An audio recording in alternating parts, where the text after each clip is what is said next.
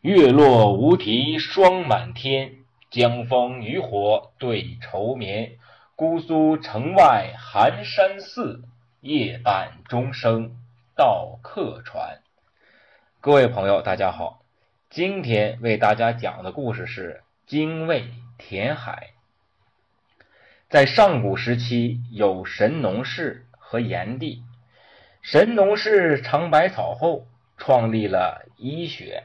所以说，神农氏是医学界的祖师爷，并教会了后世之人种植农作物，这也是神农氏一个非常大的贡献。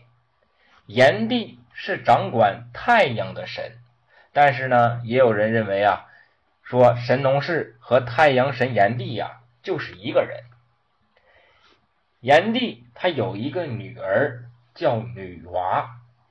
非常喜欢在水里玩啊，就是呃大海呀啊江河呀，就是比较善水性。那东海呢是他最经常出入的地方。有一次啊，女娃呀在这个东海的海里呀游泳，不经意间呢就游出了非常远的距离。此时海上突然起了风浪，海浪越来越大，最终呢把女娃。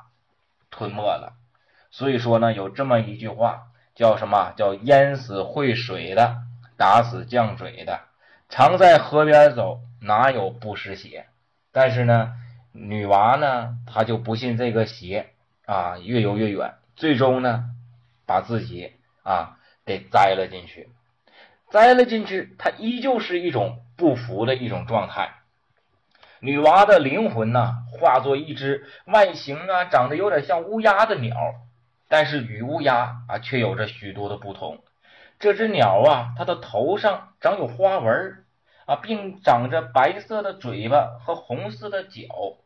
呃，据说呀，这个这种形象啊，是女娃死之前的样子啊。她头上戴一个花啊，穿了一个白颜色的衣服啊，底下穿了一双红色的鞋。呃，这只鸟它成天做什么事儿呢？它成天呐，不停的啊，从那个西山中寻树枝啊、石子儿啊，然后把这些东西啊，全部啊都扔入东海之中。就这样，日复一日，年复一年啊，这只鸟非常的执着，从来都没有停歇过。它就要发誓，我要把这个吞噬我的东海啊，给它填平啊。你无论是谁说啊都不好使啊，他的父亲劝他呀，你可以休息了，没事的。你虽然变成一只鸟，我依旧会爱着你的。哎，精卫呢，依旧啊不这么干啊，依旧要去填海。但是他为什么要叫精卫？为什么不啊？这只鸟这叫女娃呢？叫女娃鸟？那为什么要叫精卫鸟？为什么要叫精卫填海，而不是？女娲填海呢？啊，这个也是有原因的。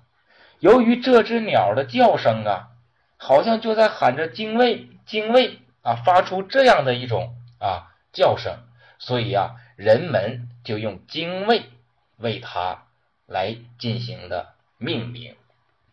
那么这个故事出自哪里呢？出自《山海经·北次三经》，炎帝之少女。名曰女娃，女娃游于东海，逆而不返，故为精卫。常携西山之木石，以填于东海。那同样，那这个故事啊，比喻一种意志的坚定，不怕困难，执着的追求的精神。同样，也比喻着不自量力、徒劳无功的。一些事情，那好了，那今天的精卫填海的故事就讲到这里，谢谢各位。